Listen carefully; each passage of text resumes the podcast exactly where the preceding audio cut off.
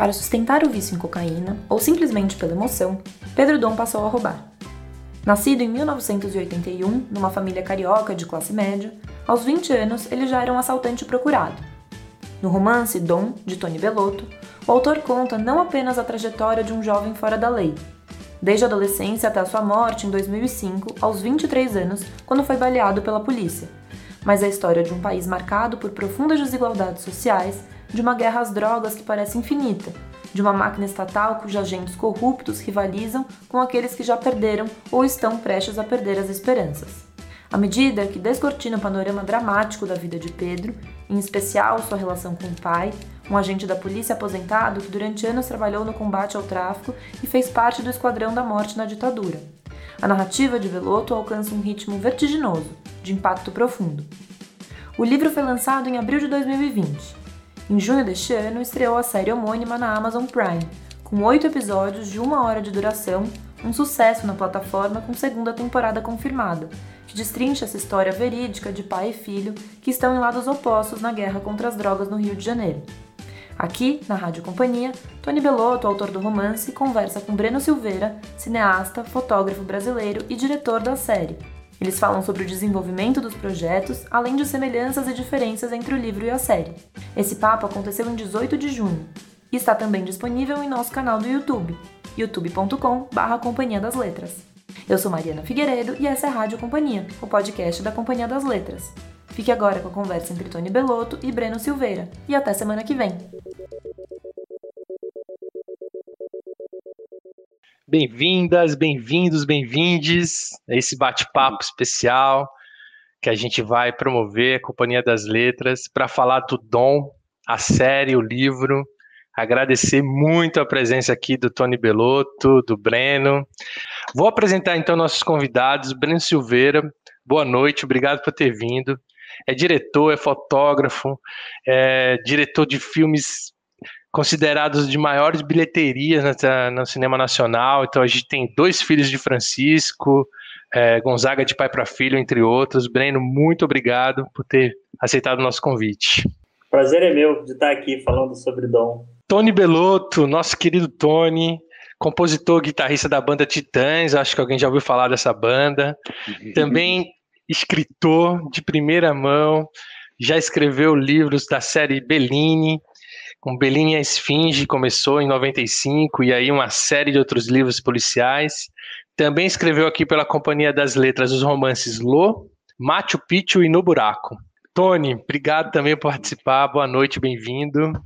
Boa noite. Pô, eu que agradeço. Isso aqui é uma, é uma honra estar aqui com o Breno é, nesse momento tão especial na, nas nossas carreiras, que é esse sucesso da série, né? E estou muito feliz de estar aqui. Acho que vai render um bom papo. Boa, eu vou deixar então agora o papo com vocês e deixo como pergunta inicial que seria aquilo, né? Como começou essa história do Dom que surgiu aí para o Breno, surgiu para o Tony? Então comecem por aí, tá bom? Depois eu volto com as perguntas da audiência. Até já. Quando começou tudo mesmo, de verdade, primeiro contato, eu acho que há 12 anos atrás, o Vitor, doido do jeito que ele era, ele apareceu na portaria da conspiração e disse: Eu quero falar com o Breno Silveira. Aí minha secretária falou: Olha, tem um cara lá embaixo que quer falar com você. Eu falei: Pô, mas ele agendou? Ele falou que ele não quer falar nome, não quer falar nada, quer que você desça. Eu falei: Não, não vou descer, não vou, vou lá embaixo. Quando deu, sei lá, duas ou três horas, falou: o cara tá aqui já há duas horas e falou que não vai embora, você vai ter que descer.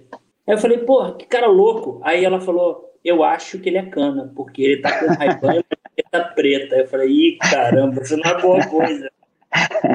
e aí eu desci e, e o Vitor já queria falar a história, já contar a história ali no hall, entendeu? Começou a falar, porque eu não sei o que, né? Uma confusão. E eu lembro que eu, eu falei, calma, vamos conversar. Eu subi numa sala, comecei a conversar com ele, mas assim, ele estava muito angustiado ainda com. Tinha pouco tempo que o, que o Dom tinha morrido. E aí eu lembro que eu botei de cara a Patrícia Andrade, que trabalhou comigo no Dois Filhos, fez o Gonzaga comigo também, para tirar a história do Vitor. E vou te dizer que na primeira reunião ela falou assim: nunca mais quero ver esse cara. Eu entrei na sala e eu falei, pô, Vitor, o que, que aconteceu? Ah, essa mulher é muito sensível, comecei a contar as histórias, não sei o quê, ela foi embora. É, essa mulher não dá para escrever isso, não. E a Patrícia falou que não voltava lá de jeito nenhum. Alguma coisa aconteceu dentro da sala que eu não sei. Em seguida, eu chamei o, o, o Mauro Ventura. Eu falei, vou chamar, vez de chamar um roteirista, vou chamar um repórter. Aí chamei o Mauro Ventura, que passou, sei lá, uns três, quatro meses lá, e depois falou, cara, tô cansado desse cara, esse cara é muito louco, é difícil, não sei o quê. E aí, eu falei, Vitor, ninguém te aguenta, cara. E eu também não vou ficar aqui contando a tua história. Aí ele perguntou, você conhece o Tony Belotto? Eu falei, bom, conheço. Falou, apresenta nós dois, e aí foi quando eu, eu, eu eu te falei, eu falei, ó, o Vitor é difícil, você tem que ter casca para aguentar. Você me ligou um dia e falou, ó, oh, queria conversar com você, a gente marcou um encontro até aqui na Livraria da Travessa, né, lembra? Aí sentamos ali no bar tal, eu falei, pô, que legal, o Breno deve me chamar para algum projeto, escrever um roteiro de algum filme, fiquei todo animado. Aí você falou, ó, oh, é isso a situação, essa história do, do Pedro Dom e tal. E, e é interessante, Breno, porque antes disso, eu acho que um pouquinho antes de você me ligar, uns meses antes, ou um ano antes talvez, um dia eu vi lá no site dos Titãs, tava lá o, o Vitor, Tony Belotto, eu sou pai do, do bandido Pedro Dom, queria falar com você. Cara, quando eu li aquilo, eu falei, pô, pai de bandido, eu não, não, não respondi, não fiz nada. Aí passa um tempo, você me chama e quando a gente sentou, você falou, ó, oh, é, é, eu quero fazer um filme da história, agora é o seguinte, o pai do Pedro Dom é que está me contando tudo e ele é um cara difícil. Ele é um cara difícil. Você já me deu esse aviso, eu senti que a, que a parada não era fácil, né? Aí você, a gente marcou um encontro. Quando eu conheci ele, eu percebi que ele era um cara muito difícil mesmo, mas ao mesmo tempo surgiu ali um, entre nós dois uma, sei, uma identificação, assim, alguma coisa que de certa maneira conseguiu ultrapassar todos esses obstáculos que ele mesmo criava, né, Breno? Foi incrível. Tá. Teve uma coisa louca nessa, nessa história toda que é, eu lembro que a gente chegou a fazer um roteiro, nós dois com ele, lembra? Um roteiro de filme. Chamava, como é que chamava o nome? Era Eu Sou o Pai. Ah, Eu Sou o Pai. Eu Sou o Pai. Lembra? Depois, depois mudou o nome do Coração Oculto, eu não lembro. Eu lembro que tinha... O nome primeiro eu... era Eu Sou o Pai. É, e eu tenho guardado esse roteiro até hoje. Até hoje está aqui na minha gaveta. Todo dia eu falei, eu lembro que a gente chegou a escrever. e aí eu procurei, procurei, procurei e achei o roteiro. Que legal! Ele, tinha virado roteiro. E o que aconteceu aí é que o Vitor estava com uma pressa de fazer e uma loucura e não sei o quê. Que eu lembro que chegou uma hora, depois de quase um ano ou mais, eu me desentendi feio com ele. Feio. Eu falei, cara, olha, ele foi muito arrogante comigo. Eu falei, olha só, não estou aqui para escutar você desse jeito, não estou o filme é um, é um troço que leva tempo, não é assim que a gente vai levantar dinheiro. Eu falo, se você continuar nessa, paramos aqui. Ele levantou foi embora. Foram quase cinco anos sem falar do cara. Isso foi muito engraçado, né? E eu não tinha mais, eu, toda vez que ele me ligava, mandava WhatsApp, eu não atendia, não atendia. Quando passou um tempo, você falou, olha, temos um livro. Eu falei, cara, agora vamos começar de novo. Mas olha, foi uma saga para sair esse livro também, porque quando o projeto do, do filme dançou, é, eu, eu, fiquei muito frustrado, né? Porque era, era uma, essa história que está contada agora, a gente sabia que era uma boa história que tinha que ser contada, né? Mas teve mil entraves, ele realmente eu acho que ele, naquela, naquela primeira fase, ele, ele era um cara mais difícil ainda do que ficou agora no fim da vida, o Vitor, né? Era ainda muito violento, muito, assim, de pavio curto. Eu, a imagem que você faz de um, de um, policial é, mal-humorado, ele era isso, assim. E eu lembro que ele me ligou, logo que vocês tiveram essa briga, falou, porra, eu briguei com o Breno, não falo mais com aquele filho da puta, o caralho, né? Falei, calma, Vitor, não sei, não, não quero saber tal. É, mas nós vamos fazer esse filme. Daí eu falei, não, Breno, não dá. Eu, você, a Malu. Ele falou, você é a Malu, a Malu é atriz. Eu falei, eu falei Vitor, não é assim. Eu não sou de cinema, eu não tenho tempo para isso. Aí, aí ficamos, acho que um, um ano ou mais até sem a gente se falar. Um dia ele volta a me ligar. Tony, olha, eu pensei, pensei, você tem que escrever a história do meu filho. E aí, cara, Breno, eu não estava com a menor paciência de, de pensar nisso mais. Eu tinha enterrado o projeto, também não sabia nem onde eu tinha guardado esse roteiro e as minhas anotações. Estava gravando disco, escrevendo outro livro. Eu falei, Vitor, não dá agora, não tenho tempo. E ele, ele me ligava assim toda semana, mas de me encher o saco mesmo. eu chegou um momento que eu, eu falei assim, caralho, eu preciso me livrar do Vitor. Se eu ficar falando não, ele não vai parar de me ligar. Aí eu até cheguei a pensar no Guilherme Fiuza, que escreveu o Meu Nome Não é Johnny, né? Uhum. Eu falei, porra, o Guilherme é jornalista, ele gosta de fazer esse tipo de coisa, né? Meio um jornalismo literário. Eu vou passar essa bomba para ele, porque eu não estou aguentando esse homem, mas eu tinha um pouco de medo do Vitor, porque o Vitor, como você falou, era muito. Ele podia chegar com um revólver, né? Falar, ah, escreve a história do meu filho agora, se eu te dou um tiro. Aí eu estava a ponto de, de, de ligar para o Fiuza, de passar para alguém, e um dia a Malu fez uma, estava fazendo uma arrumação aqui em casa, e ela achou esse, as minhas anotações do roteiro. Daí, quando ela me entregou aquilo, eu olhei e falei: caramba, mas aqui tem material para um livro, sim, e para um livro de ficção. Na época, eu estava lendo um livro do Dom DeLillo, chama Libra, que ele narra a história do Lee Oswald, né, que matou o John Kennedy, de uma forma fictícia. Daí eu falei: cara, é isso. Daí eu liguei para o Vitor e falei: Vitor, eu vou fazer o, a tua história, o livro da história do teu filho, mas eu vou fazer do meu jeito. Eu vou fazer uma história de ficção ele falou assim: faça como você quiser. E é isso, ficou feliz, parou de me encher o saco. E realmente eu embalei no livro. Eu lembro que quando eu te liguei, eu já sentia que o livro ia rolar, né? Eu já tinha umas é, 300 páginas escritas. É, eu, eu...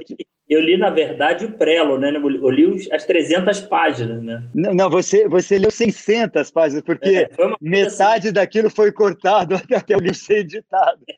Mas foi genial quando você. Porque eu, eu falei assim, quando eu comecei a escrever o livro, chegou um momento que eu falei, pô, o Vitor brigou com o Breno tal, mas essa história foi o Breno que me trouxe, o Breno que me apresentou o Vitor. Ele, ele, eu, eu sabia que você queria contar essa história. Então eu falei, no mínimo eu preciso avisar ele que eu estou escrevendo, vou ver o que ele fala. E eu lembro que eu fiquei muito feliz, você foi muito receptivo, você na hora você falou, então eu vou filmar, agora é sério, é agora o que está rolando assim, é sério o que eu precisava é alguém que tu tirasse toda a história dele. Quando a gente ainda fez o, o primeiro, o primeiro roteiro, ainda não tinha tanta história, né? Quando, como você falou, tá, tô com Exatamente. Livro, eu sempre fui apaixonado pela história. E o que foi legal disso foi que a gente foi se encontrar lá naquele shopping na Barra e o Vitor era outra pessoa. É, isso. Poxa, eu sempre quis que você fizesse o filme, que barato, não sei o quê, se abraçou e não sei o quê. Eu falei, cara, esse não é o Vitor que eu conhecia. Tudo bem, tinham se passado uns 5, 6 anos que eu não vi o Vitor de novo, porque eu tinha. Aí foi aquele, aquele encontro maravilhoso, né? E aí eu, eu peguei aqui, o, o, livro, devorei, eu lembro que eu entrei aqui, eu falei, caramba, tem história pra caramba. Aí falei, já era história pra caramba, né? Já era história pra caramba. E aí começou um outro processo muito doido, Tony, porque o Vitor foi, fez a primeira reunião, eu até filmei ele, né? Talvez eu deva usar em alguma hora esse, esse material. Ah, que legal. Ele falando, cara, ele falando, contando a história e uma parte dessas coisas que ele falou no vídeo que eu gravei, eu uso no off da série, né? Ou seja, ah. o Vitor, é, além do que, ele, ele escrevia muito bem, né? Sim. E, e ainda teve uma história muito doida, Tony, que é o seguinte: quando ele internou, porque um belo dia, não sei se você lembra disso, quando foi, mas eu lembro que ele entrou na conspiração e falou assim: Olha só, você tem que se apressar porque eu estou morrendo. É, lembro. Eu falei: O quê? Ele falou: Eu estou. Ele fumando. Estou morrendo de uma droga lícita, do cigarro. Um cigarro na mão. Eu falei: Pô, o que, que você tem? Eu falei: Tem um câncer de pulmão e o cigarro? O cigarro eu não vou deixar, não. Para você ver. Eu, meu filho morreu de cocaína e eu estou morrendo de uma droga lícita. Eu achei tão impressionante que eu filmei isso. Eu abri a câmera ali e falei, filma isso. Então eu tenho ele falando isso. E aí foi um processo muito louco, porque o Vitor do hospital, ele começou a me mandar algumas páginas de coisas que não estavam em lugar nenhum, em lugar nenhum. E ele começava a me mandar aquelas páginas já do hospital. E todo dia, de noite, ele devia escrever de madrugada, eu acho. Eu recebia páginas, quer dizer, no meu celular, e falei: o que, que é isso? Era o Vitor escrevendo, cara. Então, não é incrível. louco.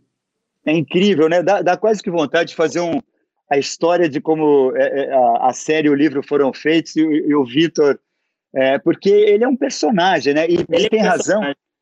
Que, né, quando eu decidi fazer o livro, aí porque você lembra que logo na, na, época que a gente ia fazer o roteiro, que fez o roteiro, lembra que você uma tarde chamou ele lá na, na conspiração e, e, fez um, né, um, fez uma iluminação ali, ligou uma câmera e ele narrou toda a história. Eu tenho ela gravada aqui até hoje num, num DVD aqui, lembra? Lembra? Ele contando tudo. E só que quando ele eu decidi fazer o livro, ele falou: "Tenho mais histórias para te contar". E aí ele começou com essa coisa também, me mandava uns escritos, me mandava uns bilhetes do Pedro. E aí um dia ele me liga e fala assim: "Olha aqui, tem o, porra, não lembro agora como é que era o nome do cara, é um, um sujeito aí que era um conhecido do Pedro, e que tem umas histórias do Pedro quando o Pedro estava escondido. Porque, claro, o Vitor contou tudo que ele sabia, mas o, o Pedro Dom era um bandido, a maior parte da vida dele, ou da vida de bandido dele, ele passou escondido, fugindo, então não dá para saber o que ele fez exatamente quando ele estava na Rocinha, quando ele estava preso em Espírito Santo, né? a gente não sabe. E esse era um, um, um colega dele e tal, que tinha informações desses momentos do Pedro.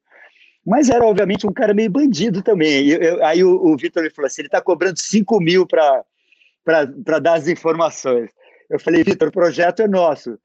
Dois e meio cada um, fechado, fechado. Aí pagamos o sujeito. O cara contou mais mil histórias que estão no livro, que estão na série também, enfim. E, e sabe o que eu acho, Breno, muito interessante também, que no, no processo, quando vocês já estavam fazendo roteiro, você até me chamou um dia lá, conversei com, com o pessoal do roteiro, um pessoal maravilhoso, e a gente começou a se aprofundar um pouco mais na, na vida pregressa do Vitor, essa vida de policial dele, porque além dessa questão sensacional dele ter ficado infiltrado no morro, vendo cocaína e tal, ele foi do Esquadrão da Morte, e, e ele participou também, ele no fim, ele, ele, não confessava isso, mas ele participou de ações contra subversivos, né, contra... É, um dia eu falei, Vitor, eu quero saber uma coisa, você não me esconda. Você participou de algum ato, né, do governo militar naquela época contra alguém? Ele falou, nunca. Aí eu comecei a pressionar, pressionar, pressionar. Eu falei, cara, alguma coisa aconteceu. E ele me contou uma coisa bizarra que aconteceu, que foi o seguinte: ele, ele foi para a barca em Niterói e os caras avisaram que naquela barca, naquela barca tinha um, um traficante muito perigoso e que é, que devia tentar achar o cara, não sei o que. Botaram, infiltraram ele lá na barca e ele ficou na barca procurando quem era o cara. Olha que loucura. É, é. E ele conta com detalhes, porque o, o Vitor no, né, tinha uma, uma, coisa de registro, e ele falou, cara, eu vi um cara num canto olhando, e eu tive certeza que era ele. Eu tive certeza que era ele. E aí, o que, que aconteceu? Eu comecei a chamar e armei uma espécie de emboscada para ele na saída da balsa com meus homens. Quando o cara saiu e que rolou porrada, tiro, não sei o que, e pegaram o cara, não mataram ele, mas pegaram ele, Segundo ele, por acaso, e não, e não era, usaram ele, ele falou isso, me usaram, e eu prendi o irmão do Lamarca. Não sei se isso é possível. Ele falou, porque ele falou. E os militares queriam me dar uma medalha e eu não fui receber. porque aquilo tinha sido uma sacanagem comigo. Tem uma coisa muito louca que as pessoas não sabem, né? Assim, que é, que é forte, que o Vitor ele foi expulso dos Homens de Ouro né? E perdeu a carteira dele de policial logo no começo, né? Isso é muito louco essa história. Não, e ele sempre me falava, é, não sei como me deixaram sair vivo, né? Vivo. Ele falou uma coisa muito louca, porque se eu tivesse nos Homens de Ouro, eu tinha que concordar com aquela patifaria. Aqueles caras eram bandidos de distintivo. Então eu tinha que sair. Só que a gente sabe que não sai vivo de uma organização dessa. E aí quando o arcanjo falou para ele, ó, o negócio é você assumir que roubou a mercadoria, assumir que é um bandido, que é um policial corrupto. Então ele foi lá na corregedoria, assumiu que era um policial corrupto para poder sair do esquema. Ele falou, Caramba. não queria meu nome manchado assim. Mas o cara falou, olha só, ou você sai assim ou você não sai. Então ele perdeu o distintivo, a carteira, a pistola, todo o direito policial né? Se você ler na ficha dele lá, ele foi expulso da corporação, mas era um jeito dele se manter vivo. E ele fala que, apesar disso, estavam querendo matar ele. E ele disse uma coisa que eu achei muito impressionante. Ele falou: nunca tive medo de traficante, nunca tive medo de bandido. mas eu tinha muito medo daquela polícia, muito medo. Daquela polícia. Ele falava que ele ia descer, que ele ficava desconfiado do pipoqueiro que estava na frente, do cara do táxi. Ele falou: esses caras sabem matar. Esses caras sabem matar. Que loucura. E eu tô morto. Você sabe, Breno, que uma vez ele me deixou um livro aqui, um livro de um jornalista, agora não me ocorre o nome.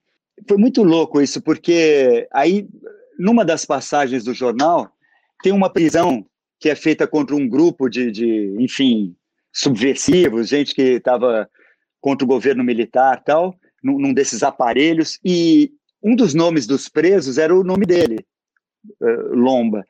Aí eu, eu, presumi que ele estava infiltrado ali, porque, obviamente, ele nunca foi um, um homem de esquerda e nem, nem lutou pelo fim da ditadura, pelo contrário, ele estava do outro lado. E e, mas eu nunca conversei com ele sobre isso, mas eu achei muito estranho ele me deixar isso, porque foi uma época que a gente estava conversando com com seus roteiristas e a gente começou a, a levantar essa possibilidade. Mas, enfim, ah. o, o, Breno, eu quero falar é, também eu, que eu, eu acho uma ah. coisa que as pessoas. Fala, fala. Não, não, assim, eu, eu forcei muito e agora, há pouco tempo, comecei a forçar mais, né, de pessoas que conheciam ele, não sei o quê, e falou: olha só, o Vitor, ele tinha é, uma coisa ética que era muito louca. E eu descobri agora que ele entrou com um processo para reaver a carteira de policial para limpar o nome dele. Isso quem me contou foi uma pessoa que eu encontrei essa semana, porque como você abre a série, pessoas que conhecem ele vêm, vieram me encontrar. E ela falou: Você sabia que ele entrou com um processo porque ele, ele, ele, ele assumiu a culpa de uma coisa que ele não tinha e ele não queria o nome dele sujo. E ele, ele recebeu de volta o perdão e falou assim: Mas eu não vou buscar meu distintivo, porque eu nunca mais quero ser da polícia. Me contaram isso ontem. Então, assim. Ele, ele tinha ganhou, esse orgulho. Ele tinha esse orgulho. É, eu não vou voltar para esse bando de filha da mãe, ele falava. Eu quero meu nome limpo, mas vou voltar. É, era louco total. Esse, era, esse realmente é tão absurdo que ele contava, né? Que a gente falava, caraca, que, que absurdo, quem é esse é. cara? Onde que ele veio, né? Que planeta ele veio? Era uma loucura que eu saía aqui com ele, ali no, Café da Travessa também, eu me falava, aqui que eu tô indo tomar café com, com o pai do assaltante, ex-membro do Esquadrão da Morte, eu aqui com uma relação quase de pai e filho com ele, foi muito boa. Mas sabe, Breno, que eu queria te, te perguntar? Tem uma coisa que as pessoas têm me perguntado muito assistindo a série, e já me perguntavam quando leram o livro também, é, sobre o que, que é real e o que, que é inventado. Né? As pessoas têm muito uma curiosidade em relação a isso. E é muito engraçado que eu e você conversando, às vezes nem a gente sabe exatamente o que, que o Vitor contou e o que, que a gente inventou. Outro dia eu lembro que eu, eu perguntei para você, eu falei, é, o Arcanjo, o nome daquele contato dele com o, o grupo especial lá da, da, do Exército, é um, fui eu que inventei o nome. Aí você falou, não, não, o nome dele era Arcanjo mesmo. Então, eu já me perdi um pouco nessas. É muito louco, não. Desde, desde o começo ele me falou que o cara chamava Arcanjo, mas assim, o que eu acho surreal nessa série é que tudo que é absurdo aconteceu. É, exatamente. mais exatamente. absurda. Você fala assim: ah, o cara subiu armado, uma favela, deu tiro pro alto. É verdade. O cara gemou o filho. É, é verdade. O cara estava mergulhando, a droga caiu. É verdade. O ah, ele entrou infiltrado com 20 anos, é verdade. Então, assim, tudo que é muito absurdo. É verdade. Achou o corpo do militar afogado, né? É verdade, assim que, assim que começa tudo. Outro dia também me perguntaram aquela cena que o Pedro Dom tá com a garota no, na, na boate, né? E, e, quando a polícia reconhece ele, ele, ele né, finge que pega ela como uma refém para sair, né? E as pessoas acham que isso é inventado. Eu falei, não, isso aconteceu. É, claro que a, a, às vezes, é, na série, no livro, a situação em, em, que essas coisas ocorrem são um pouquinho diferentes, que é uma questão de, de questões da narrativa de cada meio, né, do livro e, e da série. Mas aquelas coisas todas aconteceram. Ele subir no morro atrás do filho, como você falou, é, pegar uma menina que era conhecida dele, fingindo que era uma, uma, uma qualquer ali que estava na, na boate como refém. Aquela, bom, tem outras histórias que eu não vou contar aqui para não dar spoiler, se eventualmente coisa... houver uma segunda temporada, o que eu espero muito. Não, deve estar tá acontecendo, estamos aqui torcendo, estamos na, na iminência de, de saber que se ela vai acontecer ou não, está dependendo da Amazon. E teve uma coisa muito engraçada que eu estava lendo críticas, né? Aí alguém falou: que absurdo! Estão inventando que ele não sentia dor agora. Estão inventando que ele tinha. Estão querendo transformar ele num super-herói. Ele tem poderes agora. E, poxa, ontem, conversando com essa pessoa, ela confirmou. Ela confirmou que depois daquele acidente lá, é, ela que trocava, ajudava o Vitor a trocar a roupa do Pedro, com 5 anos de idade. E o Pedro estava com o braço quebrado depois do acidente. Um atropelamento, lá, né? Do atropelamento, é. E ela fala: Eu nunca vi aquele menino derramar uma lágrima de dor. O Vitor já falava que quando ele, ele, era muito novo, ele caiu e bateu de cabeça numa mesa de vidro, que a, a mesa de vidro espatifou, que ele estava com um caco na cabeça, que ele tirou o caco e mostrou para o pai. Falou, pai, machuquei. Então, assim, sem é. chorar. Mas isso não foi inventado também. Mas, assim, é... alguém acha que eu estou inventando. E é, impression... e é impressionante como isso explica muito do, de, dessa dessa atitude do Pedro Dom, muito assim, né, destemida, né, era muito em função disso, dele não sentir dor realmente. É, é uma história incrível essa, é, me, me, fascina assim, essa ideia. E, e, essa ambiguidade que ele tinha também, de ao mesmo tempo ser muito violento às vezes nos assaltos, e às vezes ser capaz de um, de um gesto de, né, de, de uma certa gentileza, né? O Vitor sempre contava de uma história que ele ele assaltou um, um apartamento, foi muito rude com a filha da, da dona do apartamento, depois ele mandou umas flores com pedido de desculpa. E são histórias assim que eu acho que não, não é que, que a gente não faz de maneira nenhuma, nem a série nem o livro, uma tentativa de glamorizar ou criar uma imagem de herói para o bandido, de forma nenhuma. É, é, o, que, o que é mostrado ali, que é o interessante, é essa a natureza humana, as ambiguidades e contradições da personalidade desse cara. Esse Pedro Dom um, cara que morreu com menos de 24 anos e capaz de, de, de ter mobilizado né, toda a cidade, toda a polícia em cima dele, é impressionante, assim, e, e, essa força que ele teve, que ele virou meio um, um galã pop, né, porque, enfim, as meninas ficavam, tem, tem histórias das meninas brigando na delegacia por ele, disputando os presentes que ele dava, é uma loucura, né, muito é. interessante, né. É muito interessante. E é, e é muito, ao mesmo tempo, é um, é um arquétipo de bandido que a gente não estava acostumado, né? A gente está sempre vendo, né? Infelizmente, nesse país tão desigual, né? Aí, de repente, pinta um bandido louro, né? De olhos azuis, né? Com e, e ele entrava no, em todos os lugares, né? Muito bem arrumado, cara. É, é muito inesperada a história, muito diferente, muito impressionante, né? Eu fico até hoje eu fico é, vendo, né, Tony, a quantidade de histórias que a gente tem para contar dele ainda são muitas, assim. Assim, se a gente viu até agora o Pedro num tom, se me derem chance da segunda temporada, eu acho que ela talvez aconteça. A gente vai entender, porque ali no final da Help, você vê que ele vira já um monstro. Então, assim, esperem é. para ver.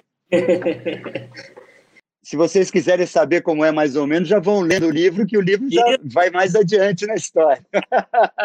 Totalmente. Mas, ô, ô Breno, você sabe que é, eu fico muito orgulhoso de ter, de ter, enfim, construído essa história com você. E há um tempo atrás eu li um livro muito interessante é, sobre a feitura do 2001 do Stanley Kubrick, que uhum. fala muito da parceria do Stanley Kubrick com o com o Arthur C. Clarke, que escreveu o livro, né? Que foi, foi uma coisa, é claro, é diferente, porque é uma história que parte totalmente de, um, é, de uma ideia imaginária e ficcional, mas o, eu lembro que o, o Kubrick queria fazer um, ele falou um filme de ficção científica que, que não, não ficasse engraçado, que não ficasse patético, e chamou um escritor de ficção científica para construir o roteiro com ele. Durante o processo, o, o escritor falou: Eu vou fazer um livro também. E, e, é engraçado que o livro 2001 do, do, do Arthur C. Clarke nasceu do projeto do filme. Então, às vezes, eu, eu, eu vejo um pouco de um paralelo do trabalho que a gente fez, porque nós dois recebemos aquela história, né? E, e, você construiu a série dentro da tua visão de diretor de cinema, imagética, e eu construí o livro. Eles têm diferenças, mas a gente está contando a mesma história. Eu acho isso muito interessante, assim.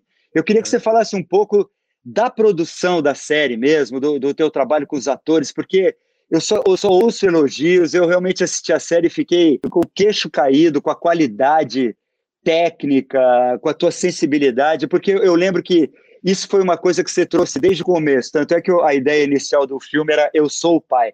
Você falou o que vai diferenciar essa história não é mais uma história de bandido. As histórias de bandidos são interessantes sempre, mas o que eu quero contar é a história de um pai e de um filho, né? E de um pai que tenta salvar o filho é, dessa, desse caminho pelo crime e não consegue. Então, fala um pouco do, de como é que você fez a série, porque tá muito legal. É, foi, foi uma coisa já muito, muito louca, que desde o começo eu falava, Vitor, de todos os trabalhos que eu tenho, que eu fiz, né, essa é uma história que, que não tem muito a ver comigo, porque é, é uma história muito pesada, violenta, não sei o quê. Quando ele começou a falar né, do amor que ele tinha pelo Pedro, né, de, de, todas as coisas que eles passaram e começou a vir na infância, eu comecei a perceber que sim, era uma história para mim contar, porque era uma história de pai e filho, né? Eu comecei no Dois Filhos porque me chamaram para contar aquela história que eu lembro que quando eu escolhi fazer a história do pai e não direto do Zezé, eu tive resistência. Eu falei, pô, mas a história boa é o pai o que fez com os filhos, né? E aquilo já foi louco, porque na época o pessoal falou, porra, mas não é a história do Zezé? Eu falei, não, é a história do pai e o Zezé vem junto, né? Hum. E aí eu várias histórias de pai e filho começaram a me chegar, né? O Gonzaga, a mesma coisa.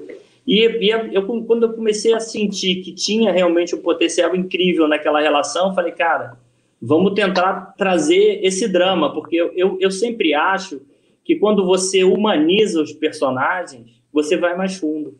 Eu acho que a gente tem muita série de narco, muita série de gangues, tem muita série de ação, mas falta o elemento humano. Eu sempre acho que o elemento humano e que era uma coisa.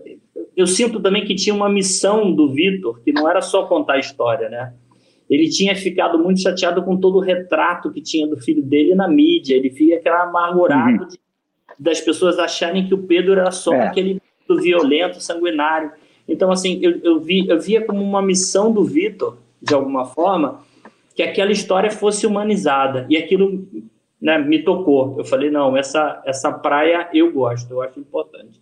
Agora, quando a gente terminou de escrever o roteiro, que é, que é o livro, mais todos os pensamentos dele, mais os encontros que a gente teve antes, mais do que o que todos os roteiristas, né, era uma mesa de, roteiro, de roteiristas é, relativamente grande, né, né, com, com várias pessoas que são maravilhosos, trazendo ideia. Então, quando a gente acabou de montar aquilo nosso na parede, aquilo parecia um quebra-cabeça gigantesco. Como é que ia filmar aquilo? Eram muitas épocas, né? É, aí eu falei, poxa, a produção desse troço aí falou, não, vamos levar umas coisas para o estúdio. Eu falei, não, eu não acredito em estúdio. Favela tem que ser de verdade, não sei o que tem que ser de verdade, não sei o que. Faz em chroma key. Eu falei, chroma key, o caramba, essa história é viva, é real, a gente vai ter que partir para locação. Quando a gente somou, eram 170 locações, Tony. 170 locações Alguém falou assim, cara, isso é impossível. Como é que você vai mudar a equipe o tempo inteiro de lugar? Eu falei, cara, vai ser essa loucura. Só de favela tinham duas. Uma que a gente tinha, porque já era onde estava o baile funk, que era a favela de 2000, que era parede, cimento, não sei o quê. O diretor de arte, essa linguagem aqui era nos 2000. E a outra que a gente foi construindo em madeira no, no topo de outra favela, que ainda tinha uma árvorezinha, uma bananeira, um porco. Vamos construir uma favela aqui. Quando vê o making off, você vê que era loucura. E a, e a coisa mais doida era o seguinte, que às vezes a gente estava com todos os atores de uma, de, um, de uma época que, quando passava para outra, eles já eram outros. Então, assim, até o Vitor mudava. Então, tinha que fazer aquela emenda louca, né? Então, o processo todo, né? E, assim, e eu digo muito, tem uma coisa muito bonita em fazer ficção, que é o seguinte: existe o Vitor que a gente conheceu, o Pedro que a gente pensou, o Vitor que está no teu livro, tem o Vitor e o Pedro que estão no roteiro, e tem o Vitor e o Pedro que os atores trouxeram. Claro, claro. Porque Aliás, é muito... brilhantemente, né? Isso é exatamente, isso é muito bonito. Eu sempre digo para os meus atores, depois de um tempo que eles estão dentro do personagem, eles sabem mais do que a gente sobre o personagem. Eles vão compor é. um terceiro Vitor, um terceiro Pedro. E aí é um barato, porque quando você vê né, o que você escreveu, o que você leu, o que você conheceu, e o cara interpretando, existe um ajuste fino porque a gente conheceu, porque a gente bolou, mas é muito lindo, porque cada um vai trazendo com o seu tom, né, com o seu jeito, com o seu sentimento, né? E assim, o Gabriel, o o Flávio Tolesani, né? O Flávio. As coisas são muito. E essa pessoa que eu conheci antes falou assim: Olha só, eu estou em prantos, eu quero te conhecer, porque eu estou muito sensibilizado com o Vitor que está lá. E era uma pessoa que conheceu ele. Essa pessoa que eu encontrei outro dia, né? Então, muito louco isso. Eu sei, olha, você sabe que, uh, Breno, é, é uma loucura isso, porque a gente escreve. Para mim é muito fácil escrever ali, Favela, Morro Dona Marta, 1969. Ok, tá feita, né? É, uma vez eu estava trabalhando no roteiro com o Zé Henrique Fonseca, nosso amigo diretor, e aí botava também, desce um helicóptero. Ele falou: Que helicóptero, caralho? Onde é que eu vou arrumar um helicóptero? O professor não tem dinheiro para fazer isso. Então, o escritor ele faz o que quiser, ele pode fazer uma, uma aventura na, na galáxia distante. Com... Agora, você tem que montar. A, a, favela dos anos 60 ali tá uma beleza, parece que a gente está num filme do, do, do, do, Nelson Pereira dos Santos, né? Ficou perfeito aquilo. E, e isso que você estava falando do Vitor, realmente, assim, uma, eu já te falei isso, uma pena que eu tenho é do Vitor não ter sobrevivido, ele morreu, que acho que há dois anos, né? Dois ele anos. não ter sobrevivido para ver, porque outro dia, logo depois que eu vi a série, eu, eu, falei com os atores, falei com o Gabriel e falei com o Flávio, e realmente o, o, o ator, o Flávio, ele, ele, ele vira um pouco da, do Vitor, assim como o Gabriel virou um pouco do Pedro, né? E o Flávio falou comigo, e, e eu estava falando com o Flávio como se eu estivesse falando com o Vitor, e mandei umas, umas mensagens que eu tenho aqui do Vitor para ele ouvir. Ele falou: porra, me manda mais essas coisas tal. Então, é, foi uma pena ele não ter sobrevivido. Bom, estou vendo que o Marcos está entrando aqui. Mas é porque já tem algumas perguntas para lançar aqui. E você estava falando do Vitor, perfeito, uma do, do Salomão. Mandou uma pergunta aqui. Tony, como foi para o Vitor aceitar a ficção na história do Pedro Dom? Pois na história do livro você não aliviou nada do Pedro, né? e aí eu também transfiro para o Breno. Como que foi isso? Se, se, se o Vitor chegou também a saber como que era um pouco a, se ele não viu o resultado final, mas como que estava planejando, né, o, a construção do personagem. O, o Vitor foi legal que o livro ele conseguiu ler. Ele, ele não chegou a ver o livro lançado, mas antes de eu mandar para a editora, eu mandei para ele o, a minha o meu texto final, que nem era esse que eu mandei para o Breno. Esse que eu mandei para o Breno ele não quis ler. Ele falou: quando você acabar, você me manda. Então, um dia, alguns dias antes de eu mandar para a editora e para o Emílio, é, eu mandei para o Vitor.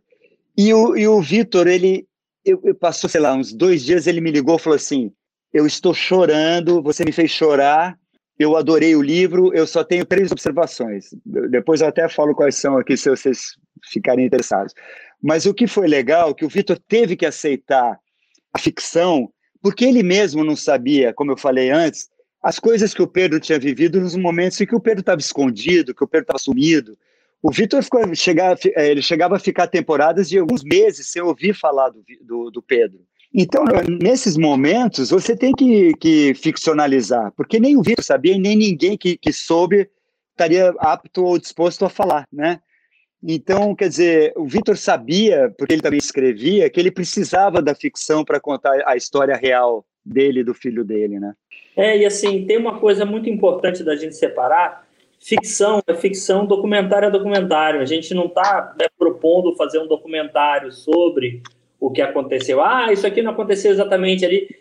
Como eu te falei, assim, o Tony já, já, já ficcionou no livro, eu ficciono de uma outra forma também, em cima do que o Tony já ficcionou. Então, assim, as coisas se ajeitam. A história base é muito parecida, né? Mas, assim, nós somos de ficção, né? Tanto o Tony quanto eu. Acho que a ficção ela ela tá aí, né, para deixar essa história mais encantadora, mais louca, mais interessante, né? Uma, tem uma frase muito boa e alguém me falou que é do roteirista do, do Vento Levou, que ele fala uma coisa que é muito legal, que é o seguinte: ele fala que a vida não faz sentido, mas o roteiro tem que fazer.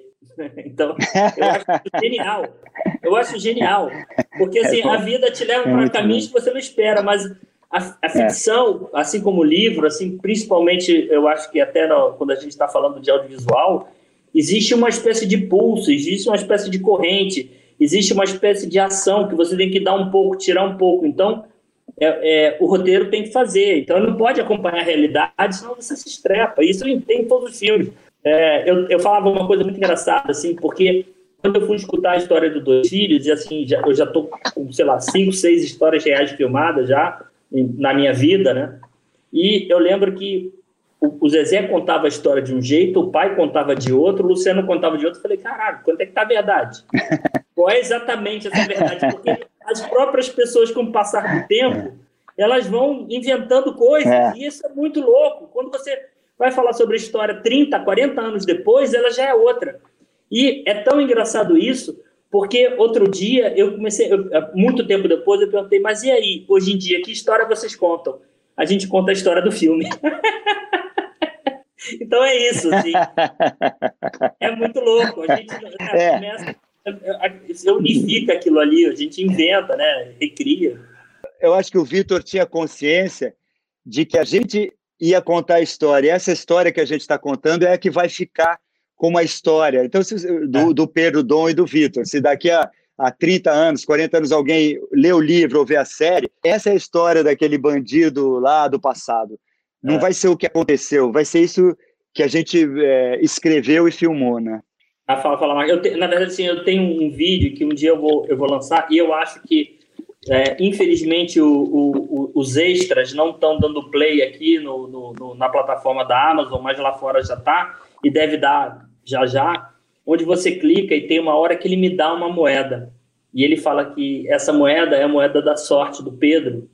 E ele fala: Eu te dando, estou te dando ela porque o Pedro me passou, porque eu sei que você vai ter que levar essa história para frente e que ela seja a história final. Então já era a intenção dele de, né, de, de, de, que a gente tocasse essa história. Se ele escolheu a gente, a gente vai contar do jeito que a gente viu a história, né? Então isso é muito importante. É. é, você tinha perguntado, Max, teve uma coisa muito louca. Eu lembro que ele teve uma reunião com os roteiristas, a gente já na mesa lá. Ah, isso é bom. Ele sentou, contou uma parte. Eu falei, vocês vão conhecer a fera.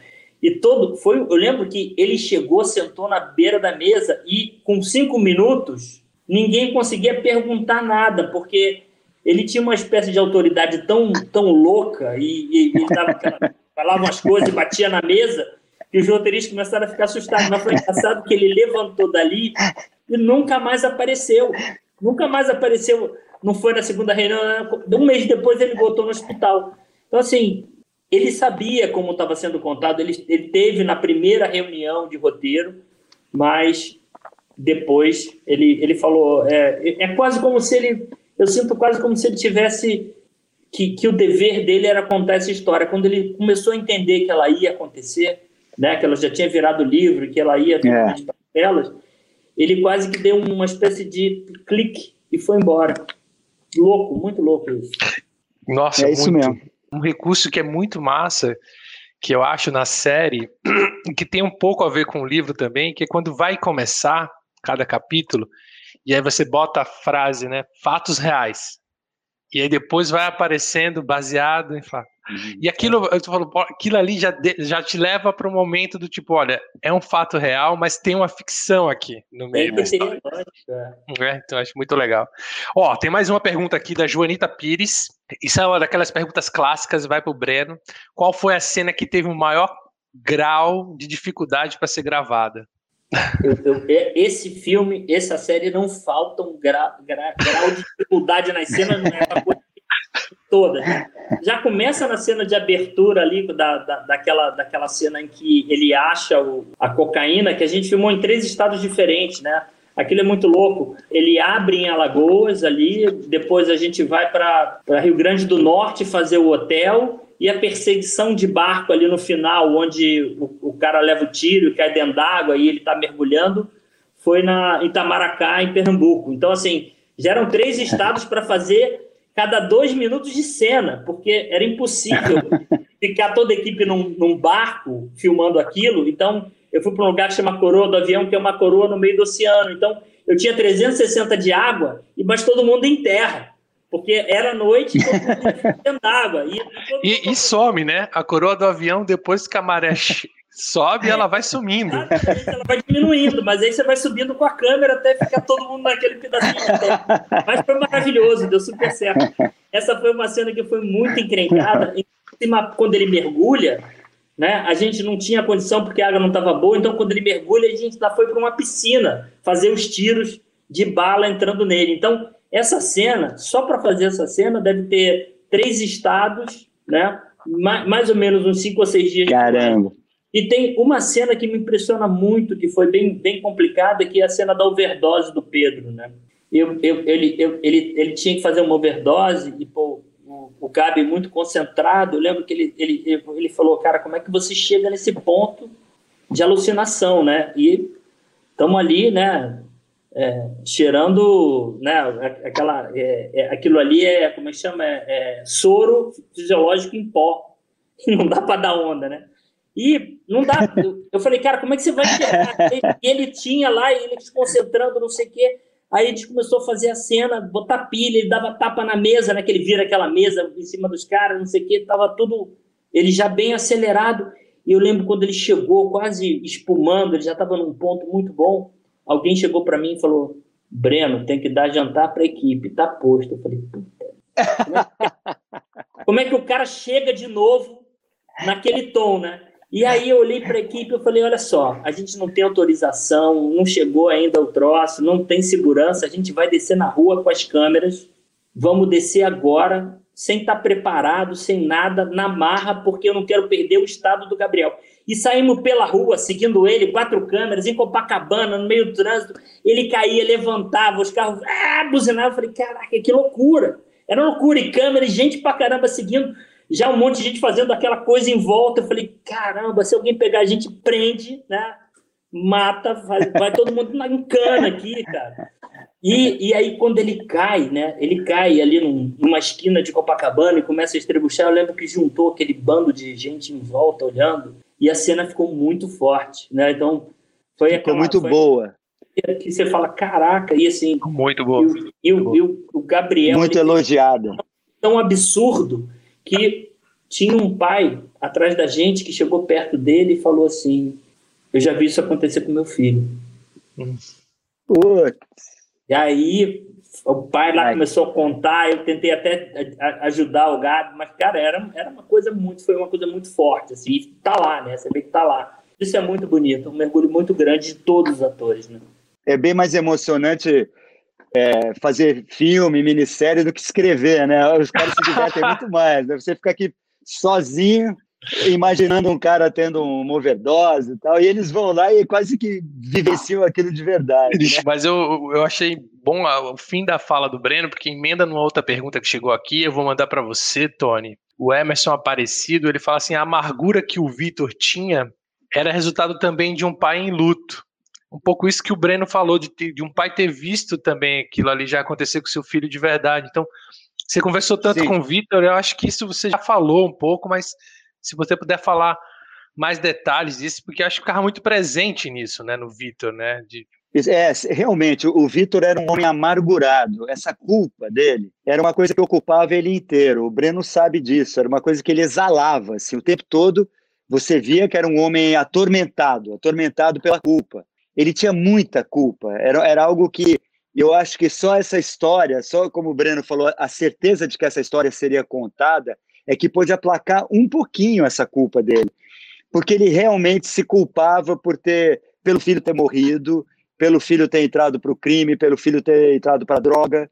Ele não se perdoava por isso. Ele, ele tomava isso como, como uma falha pessoal. E, e é errado isso, porque as coisas acontecem porque tem que acontecer. A, gente sabe como ele.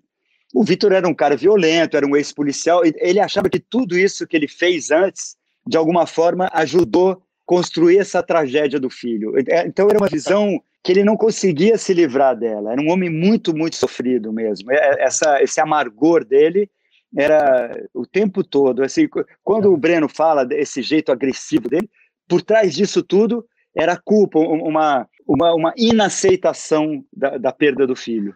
É, uma, uma, uma, inclusive essa, essa, essa não aceitação, inclusive de ter falhado com, com, com as coisas. Ele carregava mesmo, era muito era muito doloroso para ele. Eu acho que é, essa coisa dele querer passar essa história, e ele falava muito isso, ele falava, cara, essa história pode servir, com certeza, para outros pais, outros filhos que vivenciam isso, porque ele falava, essa história é importante ser contada. Então, ele, ele, ele tinha, né, na cabeça dele, eu acho que ele ele, eu acho que se a história não tivesse sido filmada, ele ainda estaria vivo. tanta obsessão de querer contar, Mas... de querer botar aquilo para fora. E, e, e, lógico que fazia parte de, um, de uma coisa de, de, com certeza, de se perdoar, né? De, de, tudo que aconteceu, porque ele, ele falava, cara, eu tenho que, que, que explicar para as pessoas o, o, que, que aconteceu, até para aliviar a minha própria culpa, né? Era muito louco, era muito, cara, muito. Ah, é interessante como a, como a cabeça das pessoas é, né? Ele tinha toda essa culpa e tal, mas em alguns momentos ele, ele tinha um orgulho de pai. Ele me falou várias vezes, falou assim, o Pedro foi o melhor assaltante de residência, ele era o bandido número um, tipo assim, ele foi o melhor no que ele fez. E ele tinha um orgulho disso, eu falava, você é muito louco, né, Vitor, que você fica sofrendo com isso, mas você tem um orgulho dele ter sido um, um grande assaltante. Tenho sim, ele falava, é, é muito interessante, muito humano, sabe? É muito humano, lógico. Tem mais uma pergunta aqui da Ana Chaves. Se vocês conversaram com mais alguma, algum familiar, além do Vitor, mãe, irmãs, tias, que na, nas histórias, na, na ficção, né, também, tem um papel importante, né, da mãe, da filha, da irmã. Então, se por acaso vocês conversaram com os fatos reais para criar a ficção com algum outro é, familiar. Eu, eu costumo dizer que na série a gente quis, eh, inclusive, preservar a família, tá? É, um pedido do Vitor e, uma, uma coisa que ele queria muito, ele falava assim, é, eu quero que essa história seja uma história de pai e filho e não afete o resto da minha família. Então, é, a gente procurou preservar só o que era a visão dele e a relação hum. dele com o filho. Né? No, no livro tem um pouquinho mais, mas assim, do, do na hora da, da de, de, armar o roteiro com o pessoal, a gente falou, olha só, vamos tentar fazer é, é, o que o Vitor pediu. A gente vai ter que ficcionar muito a mãe e vamos ficcionar a família, de certa forma. É, é lógico que eu conversei com a irmã, uma época assim, eu e Tony chegamos a encontrar com a mãe, a, a, irmã do Pedro deu algumas, alguns detalhes muito importantes, e inclusive muito emocionantes. A cena da tesoura ali, ela me contou, né, que quando ele, ele pega um canivete e dentro, da, dentro de casa e fala eu vou sair daqui, ninguém vai me levar, né? E, e ela calma ele, eu lembro que ela contou com, com, lágrimas nos olhos, mas a gente tentou se afastar o máximo possível e seguir a linha pai e filho, assim, foi um, um pedido que a gente atendeu. Sabe o que Quer acontece? Falar? A família toda, a, a, família toda é muito traumatizada, assim, não é só o Vitor que tinha esse trauma.